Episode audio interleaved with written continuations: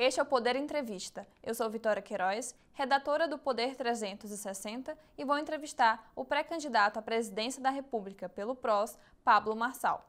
Pablo Marçal tem 35 anos, formado em Direito, é empreendedor imobiliário e digital, mentor, estrategista de negócios e especialista em brand. Pablo Marçal, obrigada por ter aceitado o convite. Obrigado, Vitória. Obrigado ao Poder 360. É uma grande oportunidade Brasil conhecer mais uma das opções, é, a, a, opção diferente que o Brasil tem hoje, né? Alguém que chegou agora na política, mas que já exerce política privada e agora vai exercer política pública. Obrigado mais uma vez pelo convite. Esta entrevista está sendo gravada no estúdio do Poder 360 em Brasília, em 8 de junho de 2022. Eu começo essa entrevista perguntando: O senhor tem mais de 2 milhões de seguidores no Instagram e mais de 1 milhão no YouTube. O número é superior ao de seguidores, por exemplo, do pré-candidato do PDT, Ciro Gomes, que, segundo a pesquisa Poder Data, está em terceiro lugar na disputa pelo Palácio do Planalto. Apesar disso, o senhor não pontua nas pesquisas ou pontua dentro da margem de erro. O senhor pretende usar as redes sociais para mudar esse cenário? Antes da resposta, é, mando um beijo para todos os ouvintes e telespectadores aí do canal 360. Eu já estou pontuando na pesquisa desde o primeiro dia, né? Claro que tem a margem de erro. Eu cheguei, não tem nem um mês ainda nas pesquisas. Na primeira semana eu marquei 0,5. Depois de 10 dias eu comecei a marcar um ponto. Tem pesquisas aí no Paraná que eu estou com 1,5. E a gente está crescendo, né? A gente é uma semente ainda. É, tem gente que está aí na pré-campanha, já tem mais de ano. Né? Já todo mundo já sabe que é pré-candidato. Tem uma diferença minha com os demais.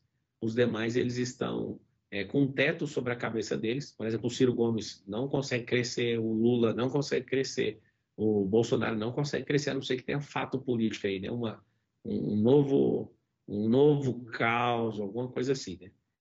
E agora a diferença minha para eles é que eu tô com um piso. Eu comecei pequeno e toda semente começa pequena, os seres humanos começam pequenos, as ideias começam pequenas, a esperança também começa pequena. E a gente começou pequeno e, e não querendo corrigir o que você falou, mas a gente sim está pontuando, apareceu no Datafolha, Paraná Pesquisas, na Quest hoje, na antagonista também apareceu lá empatado com a Simone Tebet, que é do, um dos maiores partidos do Brasil. Em maio, o senhor esteve com o pré-candidato do Avante à presidência da República, André Janones, para discutir um projeto de Brasil. O senhor avalia formar uma chapa única com o Janones? Não, não avalio, mas não só com o Janones, eu vou eu vou conversar com todos os pré-candidatos. Eu vejo que a maior dificuldade que o Brasil tem é que a gente não é divulgado por não estar na polarização. Né? Então, eu já usei meus canais para ajudar a divulgar o Janones. Não o conhecia, né? tive o prazer de conhecê-lo agora nesse processo eleitoral. Vou divulgar também o W. Acho que eu sou o único presidenciável aí, o único pré-candidato que segue todos os pré-candidatos. Vou ajudar a divulgar a Vera, Vou ajudar a divulgar todos aqueles, o Bivar, todo mundo que estiver concorrendo para o processo, as pessoas, no processo eleitoral, alguém não comprar um candidato é, por falta de informação. Dá para perceber que tem muita gente boa e eu estou nessa disputa eleitoral pelo melhor do Brasil, não por projeto de poder, nem projeto é, de, de partidarismo, né? porque meu partido é um partido que vem crescendo e eu posso falar que isso tudo é para contribuir para o Brasil. Entendi. Então a sua estratégia seria utilizar as suas redes sociais para divulgar não só a sua campanha, mas também dos outros É, não vou usar, é, não vou usar para isso, mas eu vou contribuir com os outros candidatos, porque eu antes de querer ser pré-candidato, eu sou cidadão brasileiro, eu produzo renda, milhões de reais em impostos, e eu de verdade torço para um Brasil melhor. E não para, ah, eu quero ser o presidente. Né? Eu acredito que o Brasil precisa de um presidente diferente os dois que estão na polarização, todo mundo já conhece o estilo deles. Eles, eu fui lá no futuro, visualizei um Brasil diferente lá nesse futuro, nem o Lula nem o Bolsonaro estavam lá. Então eu vou me esforçar, é, se tiver realmente é, como ajudar a promover todos eles, porque se a gente promove todos, fica mais fácil das pessoas escolherem. Né? Como não é promovido, parece que o Brasil foi condenado a votar no Lula no Bolsonaro. E o Brasil é livre, o Brasil não precisa é, entrar nesse voto de miséria que é o que os dois ficam jogando, né? porque os dois são um pouco populistas, os dois eles mexem no estômago das pessoas, os dois estão, estão de fato fazendo um jogo né, que funciona desde a redemocratização. E o senhor já sabe quem será o seu vice-presidente? Quando eu tiver com dois dígitos da pesquisa, eu vou, eu vou, divulgar isso. Isso é uma decisão de, do grupo político nosso. Né? Mas eu estou apalavrado aí com 12 partidos políticos que não estão nem com Lula, nem com Bolsonaro. Só que a gente é, só vai divulgar é, possíveis ministros, né, o possível vice ou a vice, é, quando a gente tiver com esses dois dígitos. Até outubro, o senhor avalia divulgar o nome dos seus ministros e dos integrantes da sua equipe econômica antes de chegar a duas casas decimais nas pesquisas? Passando no Ciro Gomes, é, é até um, um alvo nosso aqui como, como partido, como grupo político que a gente está envolvido. Tem muitas pessoas, tem centenas de pessoas já envolvidas nesse projeto. É, quando a gente bater os dois dígitos, a gente vai divulgar. Em suas redes sociais, o senhor já afirmou que não é antipetista, porque, abre aspas, quem é anti, anti alguma coisa para de prosperar, fecha aspas. Considerando os resultados das pesquisas mais recentes, em um eventual segundo turno entre o ex-presidente Lula, do PT, e o atual chefe do executivo, Jair Bolsonaro, do PL, quem o senhor apoiaria? Olha, minha mente está aberta justamente para alcançar a cadeira no Planalto. Ela não eu não crio possibilidades, como isso é um, um cenário imaginário, eu não deixo meu cérebro criar essa, eh, esse canal imaginário. Então, só no dia 2 que a gente pode discutir esse assunto, 2 de outubro. O senhor está fazendo uma transição da vida empresarial para a política. É a primeira vez que o senhor está concorrendo a uma eleição. Por qual razão o senhor optou por concorrer ao Palácio do Planalto e não a outro cargo do legislativo ou até mesmo do executivo estadual? Eu percebi que o Brasil vai entrar numa furada mais uma vez e eu vejo pessoas de altíssimo calibre, de é, é, excepcional competência como gestores, mas que não têm coragem. Né? Ninguém quer comprometer seu próprio patrimônio. Está aqui uma diferença entre eu e os da polarização. Eles nunca construíram riqueza. Está aqui uma diferença entre eu e os dois da polarização. Os dois nunca construíram riquezas, eles estão aí vivendo de política.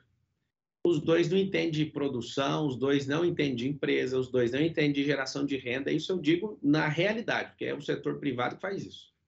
O governo ele fica com uma parte daquilo que a gente produz. Então, assim, como eu percebi que o Brasil não está crescendo, ele está estagnado nesses últimos 10 anos, e os dois principais candidatos hoje, eles não têm um plano de levar o Brasil para o próximo nível, eu tive que parar o que eu estou fazendo, observando também as pesquisas aí, 60% do eleitorado não suporta nem Lula nem Bolsonaro e não quer votar neles e declararam que vão votar em uma outra pessoa caso apareça. Então, os políticos que estão aparecendo nem conseguiram engrenar, como o Dória. O Dória, ele assumiu, é, veio do mesmo lugar que eu, mas entrou num viés né, de aparecer todos os dias, batendo no mesmo assunto, pegou o eleitorado pegou birra, alguém ajudou a eleger ele, ele se virou contra essa pessoa. Aí você olha Tebet, você olha Bivar, você olha todo mundo, ninguém consegue engrenar. O próprio Ciro Gomes teve 13 milhões de votos, salvo engano, foi mais de 10 milhões na última eleição, não consegue também chegar nem naquilo que ele teve. Ou seja, as pessoas querem algo novo, e é isso que arde no coração delas. E eu percebo que esse é um tempo, e eu estou aqui para servir os melhores dias da minha vida, né, da minha família, de tudo que eu tenho produzido para servir a nação brasileira. Em sua pré-campanha, o senhor disse que irá, abre aspas, destravar a nação, fecha aspas. O que precisa ser destravado? A burocracia, a mentalidade, a digitalização.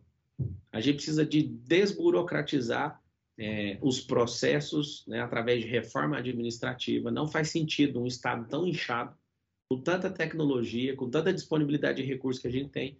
A gente precisa destravar. E não é fácil destravar. É uma pessoa, por exemplo, que está no emprego, a gente precisa de pegar uma parcela de pessoas que estão empregadas e estimular elas a empreenderem. Aí alguém fala, ele é empresário, ele quer que todo mundo vire negativo. Alguns empresários também, eles têm que fazer o legado e talvez é, vender essas empresas e partir para o investimento. Porque a vida ela é uma transição. Ninguém vai ficar parado no mesmo lugar. Então, a pessoa, depois que ela cumpriu a força produtiva dela, ela vai para a fase de desfrutante, que é o que a gente chama de aposentado. Então, o Brasil, o Brasil precisa de ter uma escalada social. O governo que está aí na frente das pesquisas, o, o ex-presidente, ele alega que tirou pessoas da pobreza. Quando você tira alguém da pobreza, a pessoa não volta. Então, na verdade, ele ludibriou as pessoas da pobreza, porque se tivesse tirado, a pessoa não volta. Dar comida para quem está com fome é muito bom, mas a comida, depois que acaba, a pessoa volta a ter fome. Então, o que ele fez, não fez nada de escalada social. E o que queima no meu coração é fazer as pessoas assumirem o governo na vida delas. Quanto mais governalistas, desde o dia 1 de maio eu lancei esse movimento, no dia do Destrava da Nação, no estádio de futebol, a gente levou 20 mil pessoas.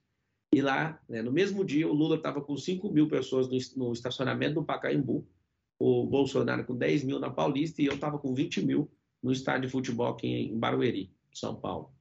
O que, que acontece? Quanto mais pessoas assumirem o controle da vida, menos o Estado tem que intervir. E o Estado não é gerador de riqueza. O Estado ele é tomador de riqueza e administrador. Quem é gerador de, de riqueza é o povo. Então, quem é que a gente tem que destravar? O povo. Nós somos a nação mais rica da Terra, mas o único item que não está destravado é a nossa mentalidade. E se a gente continuar com essa mentalidade de gente que é explorada, né? A gente ficou aí mais de 200 anos sendo explorados por Portugal. E aí acontece um problema, né? Quase 300 anos, na verdade de 1530 a 1822. A gente está num ano onde vai entrar uma nova fase do Brasil. Nós estamos em 22 do ano de 2000 e em 1822 acaba a exploração é, de Portugal aqui. Só que a gente continua sendo explorado por causa de política e ideologia. Não que política queira é, alienar ninguém, mas como o povo não tem mentalidade, o governo acaba sendo alienado por tudo. E é por isso que eu vim para o meio político. Eu já governo o país hoje, só para você ter uma noção. Eu já governo o país hoje, assim como milhões de outros brasileiros estão governando. A gente governa sem precisar de um cargo público. Eu já promovo política pública, só que de forma privada. Então, a política pública só existe porque tem várias pessoas em vários terminadores, é, são, são várias empresas, são vários trabalhadores produzindo e governando o país. Né? Não é, o governo do Brasil não é de um só homem. Então, eu me coloquei à disposição para levantar a mentalidade desse povo, para mudar de fato e a gente guinar essa nação para o próximo nível. A taxa de desemprego no Brasil vem caindo nos últimos meses. Em abril, voltou ao patamar registrado durante a gestão da ex-presidente Dilma Rousseff. No entanto, o país ainda tem 11,3 milhões de desempregados. Quais são as suas estratégias para reduzir o índice de, de desemprego no Brasil? Ó, a primeira coisa é, que a gente tem que fazer a longo prazo, e até chegar no curto, a longo prazo é colocar no ensino fundamental, no ensino médio, é, a questão de ensinar sobre empresarização. No ensino superior, abrir uma perna não só para graduação, mas para virtualização, que são as profissões do futuro, e a terceira perna, que é fazer as pessoas aprenderem a empreender. Isso não é ensinado hoje na nossa grade nacional curricular, não existe isso. Ninguém aqui, nós temos 19 milhões de empresas. E eu volto a falar, existem as empresas rurais, essas empresas, elas simplesmente, elas corresponde a um, a um terço do PIB nacional. Então, todo, todo o universo rural, ele só consegue representar um terço do PIB, porque são empresas. Aí eu faço um exercício com você que está ouvindo, está assistindo. O que seria do governo federal, do estadual, do municipal, se não, existisse, se não existisse empresas? O, como eu disse, o Estado não é gerador de riqueza, ele é administrador de riqueza. Ele é tomador de riqueza através de imposto. O que, que a gente tem que estimular? no, no, na, no próximo, nos próximos quatro anos a abertura de um milhão de empresas a mais por ano. E aí que tem um problema. A gente não consegue sustentar as empresas abertas.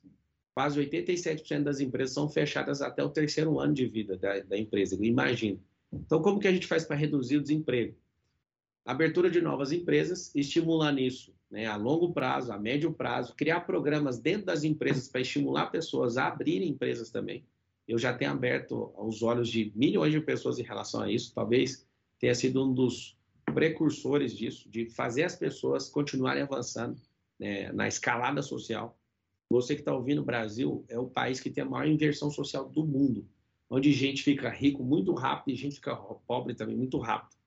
Quando você fala que o desemprego caiu, na verdade está acontecendo um movimento chamado a renúncia. Depois, se quiser olhar no, num texto que o, o Nubank produziu esse mês passado, a renúncia é o seguinte: cresceu a quantidade de pessoas que estão pedindo demissão de forma voluntária para empreender.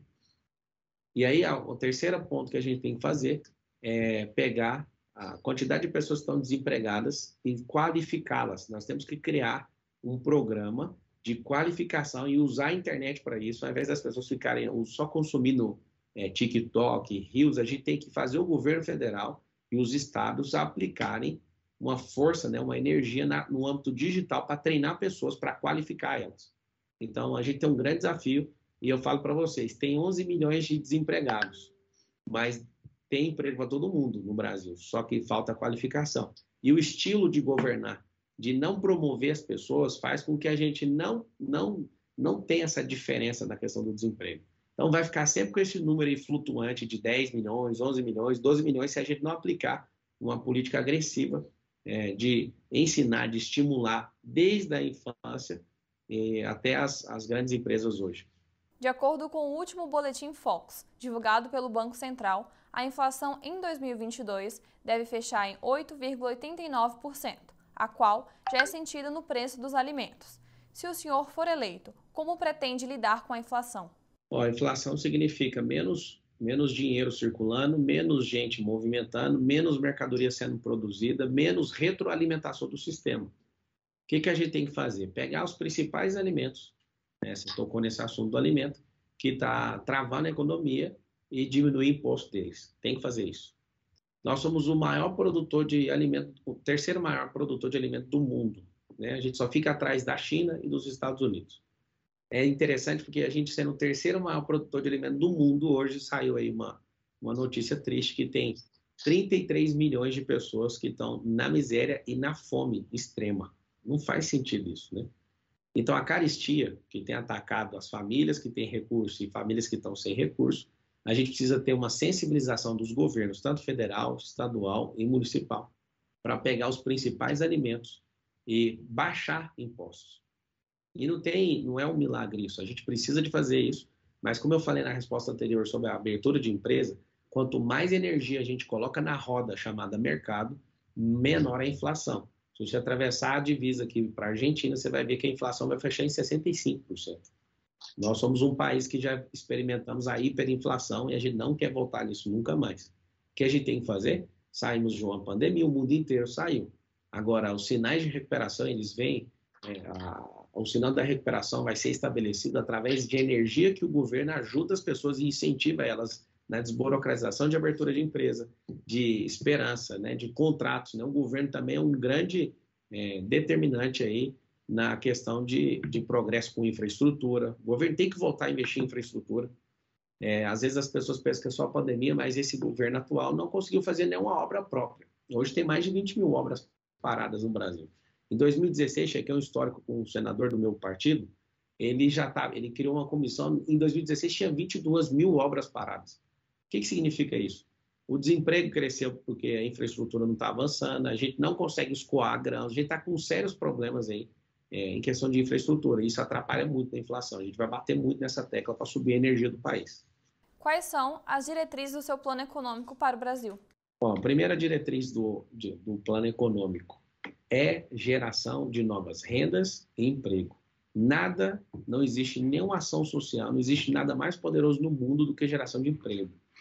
Se eu gero um emprego, eu gero energia. Hoje, inclusive, não tem essa, essa crescente de emprego, porque você paga R$ 1.500 para o funcionário, tem que pagar R$ 1.500 para o governo. A gente tem que diminuir isso, senão a gente não consegue aumentar o salário das pessoas. A gente vai aumentar o salário das pessoas e vai empregar mais, gerar mais renda, renda entra na economia e começa a fazer a roda girar mais rápido. Essa é uma das principais, é uma das principais formas. Outra coisa que a gente tem que fazer na economia, diminuir esse endividamento interno. Nós temos 360 bilhões de dólares na reserva internacional, ou seja, a gente tem antecipação na, no FMI, no mercado internacional, e no interno a gente deve 78%, quase 80% daquilo que a gente arrecada. Isso é alarmante. O que, que a gente tem que partir? Para quem não sabe, está ouvindo a primeira vez, essa dívida de quase 80% daquilo que arrecada é só com praticamente 200 famílias no Brasil. Nós temos que fazer um grande movimento para negociar essa dívida, né? que pode ser, assim, para te dar um exemplo, que dívida que é essa? De precatório, né? que governos de todas as esferas estão devendo. Esse é o, esse é o, é o panorama hoje. Então, a gente tem que baixar um pouco, porque isso já está pegando na nossa garganta, e o Brasil não consegue investir, não consegue é, avançar por causa disso. A gente tem que partir para essa negociação.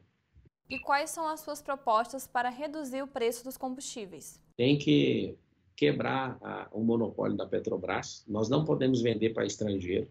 Que a gente tem que fazer é modelar países onde funciona. O preço do combustível nos Estados Unidos, por exemplo, é a metade do preço do Brasil. Por que, que é a metade do preço? Porque ela tem dezenas de empresas de petróleo. Não adianta a gente sustentar a Petrobras como se fosse assim um, um bebê, né? O governo Dilma, para deixar o preço baixo, praticamente quebrou a Petrobras. Aquela intervenção de preço, que é uma empresa de economia mista, tanto do governo, né? o governo tem a maior parte das ações e o setor privado tem a menor parte. Quando você faz uma política intervencionista, como a Dilma fez, você consegue congelar preço, mas você quebra a empresa. Segundo, entra Michel Temer, vincula o preço ao dólar. Ele fez isso em 2016. Quando ele fez isso, a empresa voltou a dar lucro e o governo Bolsonaro continuou nessa mesma. Há pouco tempo, a Petrobras deu 40 bilhões de lucro e foi dividido pelos acionistas. E o povo não ganhou nada com isso, sendo dono da empresa. O que, que a gente tem que fazer então? Fazer o um modelo da Dilma, fazer o um modelo do Bolsonaro? Nenhum dos dois. Aí que entra a diferença que eu, eu Pablo Marçal, tem em relação a esses candidatos. A gente precisa de levar essa empresa para o setor privado, colocar ações de ouro. Ah, quem não está ouvindo, quem nunca ouviu essa expressão, ação de ouro é a forma que o governo controla certas ações da companhia, mas não precisa mais intervir nela, e ela a gente passa ela para o setor privado e divide ela em várias companhias. O que, que a gente ganha com isso? Concorrência. A livre concorrência faz a diminuição do preço. Mas o que eu quero tocar no coração do brasileiro é o seguinte: vocês precisam entender que a empresa de energia chamada Petrobras já foi a empresa que mais já, já teve o maior preço de mercado do mundo. E se a gente não atentar para o acordo que foi fechado em 2030 sobre combustíveis fósseis, nós vamos fazer essa empresa ser vendida por 10% do valor dela de mercado. O que significa isso?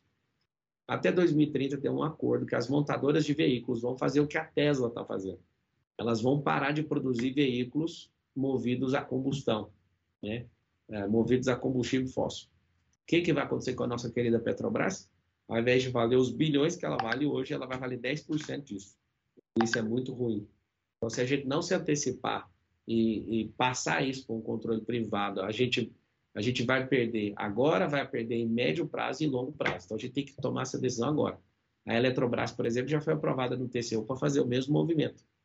Você que está assistindo, você tem que saber que a privatização ganha agilidade, ganha livre mercado e quem ganha é o povo. A gente fica parecendo que é dono. Você sabe o que é ser dono da Petrobras? O governo ser dono da Petrobras? É como você ser filho de um rico e seu pai não deixa você nem pegar o carro. Você mora numa casa, mas seu pai não deixa você nem abrir a geladeira. Você mora numa casa, mas seu pai fala para você dormir, sabe onde? Lá no quartinho, lá no fundo. Você não pode sentar na mesa, você não pode sair no carro, você não pode fazer nada. Você não pode comprar uma roupa com o dinheiro do seu pai. Seu pai é rico. Esse é o governo sendo dono da Petrobras. Eu prefiro modelar é, o estilo americano. E no estilo americano tem dezenas de empresas e eu no livre mercado consigo muito bem ter competitividade. Ao invés de pagar 10 reais que está na bomba, agora eu vou pagar 5. Entendi. Em quanto tempo o senhor acha que essa privatização vai levar durante o seu governo? Não é a questão da minha privatização ou no meu governo. Né? Tem que obedecer é, toda a legislação em relação a isso. Aprovado no TCU, acredito que de forma dinâmica, em menos de um ano isso acontece. A economia brasileira ela não é um jet ski para você apertar, virar o volante, é, o guidão né, do jet ski e já mudar de direção. A economia é um transatlântico, ele não vira de uma vez. Então, coisas que você não acertou há dois anos atrás, está refletindo agora. A economia, ela vai numa velocidade bem lenta, porque ela é grande, é uma economia de trilhões. Então, não é uma economia de 4 milhões, é uma economia de 4 trilhões. Então, eu imagino que dentro de 2023 isso é possível fazer. E agora falando sobre educação. Um exame realizado pelo Ministério da Educação com estudantes do ensino médio, feito para medir o impacto da pandemia, mostrou que apenas 27% dos alunos acertaram questões de matemática básica, enquanto em relação à língua portuguesa, o desempenho dos estudantes foi inferior a 60%. Quais as estratégias do senhor para reduzir os impactos educacionais provocados pela pandemia? Olha, eu tenho escola, escola infantil, e eu posso falar para você o seguinte: eu também sou professor, tenho quase 400 mil alunos na internet, com muito carinho, conquistei assim, ó, os primeiros alunos eram 20, depois foi 30, 50, 70, 200, 500, mil, e foi subindo até chegar a quase 400 mil. Por que, que eu tenho esse tanto de aluno? Porque eu gosto de ensinar. E as pessoas, é, os novos alunos sempre vêm pelo resultado dos outros. Por que está desse jeito no, no ensino público? Está desse jeito porque ninguém tem recompensa nenhuma. Quando você vai ensinar no ensino público e ninguém tem recompensa nenhuma, a única coisa que é falada é passar de ano, e você tira a possibilidade da pessoa reprovar, não tem nenhum tipo de punição. Então, o que, que você acha que vai acontecer? As pessoas elas não têm recompensa nenhuma, nem punição nenhuma, o ensino vira um lixo. Então, hoje a gente tem analfabetos funcionais nas escolas. Eles não têm experiência, eles são alunos que pegam só teoria, não estão praticando, esse é um grande problema. Não adianta ser também o melhor professor do mundo para ensinar num sistema de ensino falido. O ensino, onde você, por exemplo, o nosso ensino hoje é pedagógico, até para adulto. Peda significa criança, gógico é, é, é, aula, né? é ensino, na verdade, é ensinar criança. Na faculdade, no ensino superior, nós temos professores formados em pedagogia. No ensino, aí de novo, alguém vai falar, o Pablo é fã dos Estados Unidos. Não, é porque as coisas funcionam eles são só a nação mais próspera da Terra, que é onde eu quero colocar o Brasil. Lá, os alunos, eles aprendem, os professores ensinam por andragogia, que é ensinar adultos, é, por sistema representacional. Então, você pensa, você fica 13 anos úteis seguidos estudando na escola, sendo que não é aplicado em absolutamente nada. Depois você aplica uma prova. Não tem recompensa, não tem punição e não tem prática, olha só. Quando você não tem nenhuma dessas três coisas de fato, ninguém vai decorar nada e não tem nenhum porquê estudar. Então, a gente está numa geração nem-nem, nem estuda, nem trabalha, não tem recompensa, não, não tem punição e não tem prática. Não precisa esperar, não. Esse resultado está até bom. Em relação ao que está sendo entregue, é, a gente tem que valorizar os professores, a primeira coisa. Eu queria fazer uma pergunta aqui no ar. Por que, que o juiz que repreende um cidadão, né, que entra na dissolução de algum problema, ou no litígio, ou na briga de um. Aí, no Brasil hoje tem mais ou menos 21 milhões de processos digitais na justiça. Por que, que o juiz ganha 10 vezes mais que um professor? Sendo que o professor deveria ser a pessoa que mais ganha na sociedade. De todos os profissionais, a gente forma pessoas para produzirem riqueza. Só que a gente paga muito mal um professor, a gente não põe prática dentro do ensino, então a proposta clara, objetiva e reta vai ter que reestruturar todo o ensino. Aí alguém fala, mas precisa ser muito abrupto. Não. Precisa alfabetizar as crianças no ensino infantil, que não é alfabetizado. Isso aí é uma perda gigantesca, neurologicamente falando. Ah, o cérebro ele fica aberto, né? a parte cognitiva até o sétimo ano para instalar coisas que parece que eles não estão entendendo, mas serve como base. Então, hoje, do zero aos seis anos, só está é, socializando crianças, isso é uma grande perda de tempo. Não, não que socializar seja ruim, mas não alfabetizar essas crianças, isso é uma perda gigantesca para a nação. Depois do ensino fundamental, ao invés da gente é, a pessoa para ela pensar o que ela vai decidir para o resto da vida no ensino médio, para passar no vestibular, a gente tem que desenvolver habilidades, multi-habilidades. Tem que ensinar inteligência emocional nas escolas, tem que ensinar investimento, tem que ensinar empreendedorismo.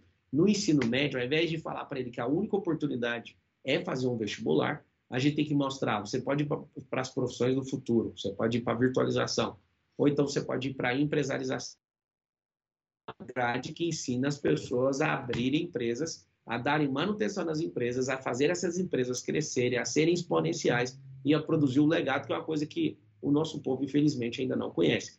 Então, sim, precisa reestruturar. Tem que tirar a ideologia de dentro de escola. A gente tem que ensinar as pessoas a serem produtivas e não ideológicas. Trocar a, a, o ensino ideológico pelo, pelo ensino lógico, que é o ensino de crescimento, que é isso que vai fazer essa nação prosperar. O que o senhor entende por ensino ideológico? Ensino ideológico é o seguinte: quando você ensina na escola que o Che Guevara, que Fidel Castro, que essa turma produziu algo de bom para o país dele, você está querendo doutrinar as crianças. Eu vou falar por mim, tá? Ninguém me contou. Eu sou aluno de escola pública, a maior parte da minha vida. Eu fui doutrinado a gostar desse tipo de coisa. A mostrar que socialismo é uma saída. Socialismo é uma roubada inclusive produziu a maior roubalheira que já existiu na história do Brasil, com mais de um trilhão de prejuízos. O que acontece? A gente vem sendo é, instruído em ideologia, mas não so, não, nós não nos tornamos alunos pragmáticos e produtivos. A prova é que não tem, a gente tem um sistema que foi construído por pessoas ideológicas que a gente não consegue de forma nenhuma produzir, não tem recompensa e não tem punição. Quando você tira punição ou recompensa, você não tem um sistema de crescimento. E aí eu te falo, alguém fala, ah, mas eu não concordo com o sistema de punição. É muito simples. O judiciário é um sistema de punição. O sistema é, policial é um sistema coercitivo. Ah, os presídios, que tem quase um milhão de brasileiros, é um sistema de exclusão. Depois, a gente também não tem sistema nenhum de ressocialização, não existe. Então a gente está tá fadado a viver debaixo de ideologia. Por que, que eles querem ensinar a gente ideologia? Para o nosso voto continuar sendo um voto de miséria. Quando as pessoas ficam no voto de miséria, pouca coisa que alguém faz, uma pequena, um pequeno ato benevolente, um pequeno ato de bondade, a pessoa fala, vou votar em alguém. A gente percebe que a política quer manter a mentalidade do povo na pobreza. E eu posso falar para você, eu quero um Brasil rico. Então, a pessoa que estiver ouvindo isso, independente de gostar de Pablo Marçal ou não, eu queria te falar, pare de idolatrar políticos, pare de idolatrar pessoas que não querem ver a riqueza da nação. A principal riqueza que o Brasil tem são as pessoas, e elas são tratadas como lixo por muitos políticos. Nós precisamos amar essa nação e amar uns aos outros. A ideologia, Vitória, tem feito o Brasil ficar dividido, não tem um reino que fica dividido que vai prosperar. É por isso que a gente não prospera. O Brasil está envolvido no BRICS, por exemplo. E no BRICS é um grupo econômico do Brasil, da Índia, da Rússia, da China e da África do Sul. O Brasil foi o único que não cresceu no meio desse grupo. É claro que a Rússia, por causa da guerra que está atravessando, perdeu algumas posições né, por conta de embargos econômicos, mas eu posso te falar que de crescimento, fora essa, essa, esse ponto fora da curva que é a guerra, o Brasil foi o único do grupo que não cresceu. Não cresceu por quê? Porque não interessa para os políticos de hoje, nem o que já foi presidente, nem o que está sendo presidente agora. Entendi. Então, eu sou a favor ou contra o projeto Escola Sem Partido? Olha, eu não conheço ele na totalidade, mas qualquer projeto que faça a escola ficar livre de qualquer ideologia, seja a que for, eu quero que o Brasil seja livre. Sabe por quê? Porque a educação não é da escola. A gente chama o Ministério da Educação de educação pelo nome errado. O Ministério tem que chamar da escolarização. A educação é da família. Quem educa as pessoas são os seus pais, são os seus avós, quem você é, se submete a eles a, o governo ele não tem obrigação de educar as pessoas, ele tem obrigação de escolarizar as pessoas. Depois, a gente vai implementar a empresarização. Então, o que tiver na escola atrapalhando o fluxo de produtividade nacional tem que ser arrancado o mais rápido possível. Por quê? Porque virou palanque partidário. Não só as escolas, mas as faculdades. Só para você ter uma noção, vou te dar uma informação. No governo da redemocratização para cá, o presidente com maior quantidade de títulos, o mais acadêmico de todos, chama-se Fernando Henrique Cardoso. Né? Já passou dos seus 90 anos. Grande Fernando Henrique. Fernando Henrique foi o que menos fez faculdade da redemocratização para cá. O mais estudado fez menos. E o que não estuda, não lê um livro, é quase analfabeto. É bom para falar, mas não sabe nem escrever, que é o Luiz, o Luiz Inácio Lula da Silva, ele fez num governo 18 faculdades federais, universidades, eu quero dizer. Por que, que eu estou falando isso? Qual que é o intento dele? Ele quer realmente que as pessoas estudem ou ele quer continuar a potencializar na ideologia que ele fica pregoando para todo lado? É só você dar um Google, ou uma pesquisa no YouTube, você vai entender que a volta dele é para continuar um projeto ideológico, não um projeto de Brasil. Tanto é que ele não aponta crescimento do Brasil, não fala sobre o Brasil, fala sobre ajudar outros governos que são vermelhos. Seguindo essa linha de raciocínio, vamos fazer um jogo rápido. Falarei sobre alguns temas e o senhor responde brevemente qual a sua percepção sobre o assunto e se é a favor ou contra. O senhor é a favor ou contra uma flexibilização da lei que permite o aborto? Oh, não precisa discutir isso, porque já é liberado né, em certos casos.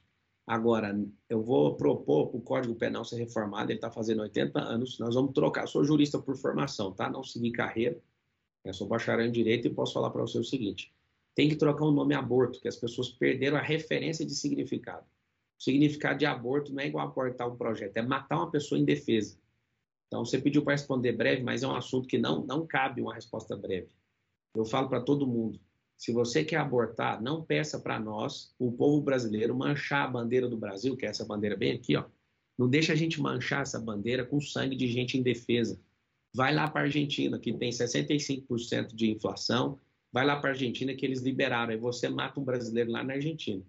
Agora, a gente precisa defender as mulheres de agressão, a gente precisa defender as mulheres é, de todo nível, né, de toda, toda maledicência que homens canalhas produzem contra elas. Já existe previsão é, no judiciário, tem jurisprudência que trata as exceções.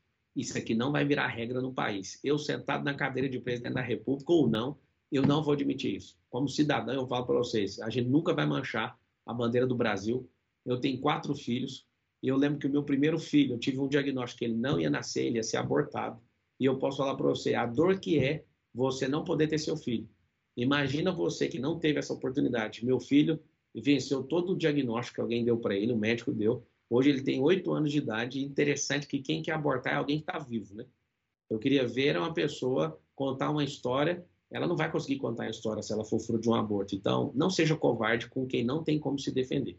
Então, o senhor é a favor de manter as exceções previstas em lei em relação à interrupção da gravidez? Eu não sou a favor de manter, mas esse não é um tema de discussão. Mas já que conquistaram isso, isso já é uma, uma forma do judiciário de ajudar em caso de exceção. O senhor é a favor ou contra a legalização do uso recreativo da maconha? A maconha está comprovada que quimicamente destrói neurônio. Né? Então, ela atrasa o desenvolvimento cerebral, ela faz a pessoa ficar mais lenta, e isso acaba com a produtividade do país. Então, eu não sou a favor, nunca serei a favor. É, eu sou a favor da liberdade. A pessoa quer usar o que quer, é problema dela. Agora, usar do Estado para liberar uma coisa que vai diminuir a produtividade do país, você vai me ver também 100% contra. O senhor é a favor ou contra cotas para minorias em universidades? Eu sou a favor de cotas e eu quero incluir nas cotas os pobres, que são mais de 100 milhões de pessoas. Então, Sou a favor sim de cota, desde que tenha os pobres lá, independente de raça, religião, cor, sexo ou o que for. Para continuar a cota, tem que colocar os pobres lá, porque o governo é dos menos favorecidos. O senhor é a favor ou contra privatizar o Banco do Brasil ou a Caixa Econômica Federal? Olha, eu acredito que se você colocar uma gestão profissional nesses bancos, a gente não precisa de privatizá-los. O que a gente precisa é estimular empresários no país, o setor privado, a abrir bancos. Vou te falar por quê. Então, a nação a mais poderosa da Terra tem 10 mil bancos no sistema econômico dele, sistema financeiro. O Brasil tem 150, mas só tem seis grandes bancos que dominam a nação e com lucratividade multibilionária em dólar. O que a gente precisa não é preocupar em privatizar. O que a gente precisa é modernizar e digitalizar, que o que a gente gasta com infraestrutura de Caixa Econômica e Banco do Brasil não está escrito nas estrelas. O que a gente precisa é seguir os caminhos de banco digital e começar a recuar com infraestrutura, que tem gastado muito dinheiro público, e esses dois bancos ajudam a financiar o crescimento do país. Né? Inclusive, eu sentado na cadeira de presidente da República, vou fazer expediente tanto com o superintendente do Banco do Brasil como da Caixa para liberar projetos, e eu serei conhecido como o presidente que mais tocou obra na história desse país. O senhor é a favor ou contra as regras das leis trabalhistas, a CLT?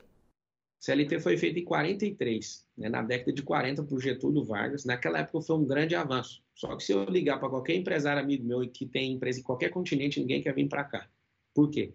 Porque é tanta regra, tanta regra, que é tanta burocracia na contratação, é tanto direito que ninguém sabe o direito. Então fiquei embolado. Né? O que, que a gente tem que fazer? Em 2016, o Michel Temer ele fez uma mini reforma trabalhista com 293 tópicos na reforma. Foi muito boa a reforma, foi liderada por um juiz federal lá de Curitiba, o Marlos Melec. Teve um grande avanço, inclusive o Luiz está prometendo revogar isso. Isso fez com que a gente gerasse oportunidade de emprego. O que, que é o principal direito que a gente tem que deixar claro para todo mundo, todo trabalhador? É ter emprego. Você vai olhar para legislações mais modernas, lá contempla o seguinte: toda a normatização do, do, sistema trabalhista cabe numa folha de A4. A nossa precisa de 20 mil folhas para imprimir a legislação. E muita gente nem sabe o que, que se trata. Então a gente não precisa de, de criar uma reforma, a gente precisa refazer isso. Eu vou explicar para você olhando para outra lei. Em 1916 era o Código Civil nosso de Clóvis Bevilacqua. Ele só foi reformado em 2002. O Código Penal é de 40, Getúlio Vargas. Vai fazer agora, está fazendo agora é, 80 anos. A legislação trabalhista também, 80 anos. Não faz sentido a gente não reformar. Para um país continuar avançando, de tempos em tempos, a gente tem que reformar. A Constituição Federal já foi reformada sete vezes, com novas constituintes. A gente precisa, nesses próximos 10 anos, antes de virar 2030, ter uma nova Constituição Federal, ter um novo Código Penal. A gente precisa de atualizar esse país, senão a gente não avança. O senhor é a favor ou contra a reforma administrativa, que torna mais fácil, por exemplo, a demissão de funcionários públicos? Olha, a gente não precisa de demitir um único funcionário público. O que a gente tem que fazer é trazer tecnologia e focar na diminuição de infraestrutura. A gente já percebeu que com a internet a gente pode mandar muita gente trabalhar de casa. E isso tem, é, isso tem a adesão de muitos funcionários. Né? Vários funcionários públicos têm gostado disso. Tem aumentado, inclusive, a produtividade. Se você é uma pessoa que entende é, que a gente tem que ser dinâmico para melhorar a entrega do funcionalismo público, a gente sim vai para uma reforma. Vou te dar um exemplo. A gente pode muito bem criar fusão da Justiça Federal com a Justiça do Trabalho. Eu não sou contra a Justiça do Trabalho, mas imagina numa cidade que tem 100 mil habitantes, ter um prédio da Justiça Eleitoral, da Justiça do Trabalho, da Justiça Comum, da Justiça Estadual, da Justiça disso, da Justiça Federal. Aí você olha, tem 10 funcionários para fazer a mesma coisa e não tem fluxo de gente nesse tanto de prédio. Então a gente pode juntar isso tudo num prédio, num prédio só, dividido por, por pastas, fazer algumas fusões, como a Justiça do Trabalho com a Justiça Federal, por exemplo. A gente pode muito bem pegar a Justiça Eleitoral e fundir ela com a Justiça Comum. Aqui no Brasil é o único dos grandes países que tem Justiça Eleitoral separada de Justiça Comum que, que a gente precisa? Otimizar a máquina do Estado. Você sabe o que, que a gente ganha, você que está assistindo? Se a gente conseguir fazer a reforma administrativa, não tem um homem nem uma mulher nesse país que deu conta, ou que nem discutiu esse assunto. Se a gente de fato fizer isso, a gente tem um ganho, a gente pode cobrar menos imposto. O senhor é a favor ou contra o projeto de lei contra fake news em tramitação no Congresso? Sou a favor é, de coibir, né, de responsabilizar. Isso também está dentro da proposta de reformar o Código Penal porque hoje é, as fake news elas têm mudado o destino de várias pessoas e destruído reputações. Então, assim, isso tem que caber para políticos, isso tem que caber para a imprensa. Né? Muitas vezes a imprensa, de forma irresponsável, não o grupo coletivo, mas algumas pessoas, em todas as classes acontece isso. Então, tem que sim responsabilizar, tem que expor, não só dar o direito de resposta, mas é, ser responsabilizado o veículo, ou o partido, ou o governo que produz esse tipo de material. O senhor é a favor ou contra a reforma tributária? A reforma tributária ela foi feita para, ela foi embarrigada, né? É, por pouco aí, é, para os próximos 10 anos, a gente precisa fazer uma reforma pensando em 50 anos. Senão a gente, com endividamento de quase 80%, a gente vai quebrar esse país. Então, não é que eu sou a favor, não. É uma emergência para o país. E na sua avaliação, o que precisa ser alterado na segurança pública? Segurança pública, item assim, que tem que mexer hoje à noite. Né? Se é, o Brasil escolher Pablo Marçal como presidente do país, primeiro de janeiro eu vou sentar e vou tratar isso no dia primeiro. Unificação de sistema. Você tem uma noção? Sentei com a Associação Brasileira dos Delegados de Polícia Federal e, e eles estavam reclamando para mim, eu ouvi atentamente tudo que eles precisam. Eles estavam reclamando que na hora de liberar é, uma pessoa, eles não conseguem é, entrar no sistema da Polícia Militar para ver se tem um coletivo de ocorrência. Eles têm que usar a amizade deles com policiais, né, com major, com sargento, para pegar essas informações. Não faz sentido. No, no, ano, no tempo da tecnologia, da informação, hoje um cidadão que tem um celular nas suas mãos tem mais informação tecnológica do que o presidente, tem mais acesso do que o presidente dos Estados Unidos na década de 90. Então, o que a gente tem que fazer? Unificação dos sistemas. Não precisa fazer unificação de polícias, como muitas pessoas querem fazer. O que a gente tem que fazer também é dar honra para os policiais que têm coragem de ir para o combate. Hoje a gente tem está tendo informação, é, formações de policiais que não têm coragem mais de ir para o confronto. A gente precisa de dar recompensas. A gente precisa ser duro em punição para quem é desleal com a corporação, mas a gente tem que dar recompensa para quem tem coragem. Vou te dar um exemplo. Um dos meus seguranças, ele PM, e ele foi para o confronto, abriram fogo contra a barca dele, né, contra o carro dele, numa, numa operação. E aí ele acabou, ele, o grupo, né, foi, acabou infelizmente abatendo esses bandidos, estavam com metralhadores e tudo. O que, que aconteceu? Ele agora tem que pagar do bolso dele 30 mil reais de advogado para se defender. O Ministério Público pegou, foi atrás. Acho justo acontecer tudo isso, mas o Estado que tinha que bancar. O cara está com a farda em nome do Estado é, defendendo a sociedade. E aí o que acontece? O policial, quando passa por isso uma vez, ele fala: nunca mais eu vou para confronto. Agora você está vendo a criminalidade engolir a polícia. Como proteger o meio ambiente e, ao mesmo tempo, promover o desenvolvimento da Amazônia? o desenvolvimento da Amazônia, vou falar uma coisa que ninguém tem coragem de falar, mas a gente tem que tomar cuidado com caras igual o Elon Musk, que vinha aqui oferecer conectar 19 mil escolas como se a gente fosse povo carente. Na verdade, ele está vindo aqui é para mapear minério. Né? Alguém que está indo para a Lua está atrás de minério, para Marte está atrás de minério, alguém que fez a, a indústria automobilística se colocar curvada diante dele, ele está atrás de minério. E isso não foi revelado, inclusive é, eu recebi de alguns parlamentares que eles vão convocar é, o governo federal, através do ministro que trouxe, o Elon Musk, para saber o que está acontecendo. Então, a gente tem que defender É, a gente tem que mapear todos esses garimpos ilegais. A gente tem um problema de extração ilegal, de venda ilegal, e o Brasil só perde com isso. Então, na Amazônia tem problema com madeireiro, a gente tem que colocar drones, a gente tem que pegar os nossos satélites e mapear toda a Amazônia, não só a Amazônia, mas toda a floresta. A gente tem um país muito rico em floresta. E aí, o que a gente tem que fazer? A gente, para o meio ambiente, a gente, na agricultura, que move um terço do, da nossa riqueza como país, a gente tem que pegar nossa 8 mil quilômetros de costa marítima e tem que desenvolver projetos de mini usinas de dessalinização para fazer água do mar virar água para a agricultura. A gente precisa disso. A gente precisa de parar de usar água potável, é, isso é uma coisa que desequilibra muito o meio ambiente, e a gente tem que criar projetos é, para é, tratar o esgoto. Quando eu te falo tratar o esgoto, a gente, eu vou mostrar isso na proposta de governo, até o final de julho, nós vamos propor construir cidades que são 100% autossustentáveis. Elas têm que, não pode ser quase, elas têm que ser autossustentáveis. A gente está no ápice da tecnologia, até hoje a gente não trata o esgoto da casa. Isso dá para tratar dentro de uma mini usina dentro de casa. A gente pode muito bem aproveitar todos os espaços. Isso aqui vai ser uma das coisas mais fortes do meio ambiente. Nenhum espaço no Brasil vai ser improdutivo. As fazendas elas podem produzir, tem uns 20% de, de reserva que já tem que deixar aquela reserva legal, não pode tocar. A gente é, vai colocar lugares que não está produzindo na pecuária nem na agricultura, tem que colocar placa solar. A gente tem que fazer, as pessoas que têm terra e não conseguem produzir, se conectar com investidores.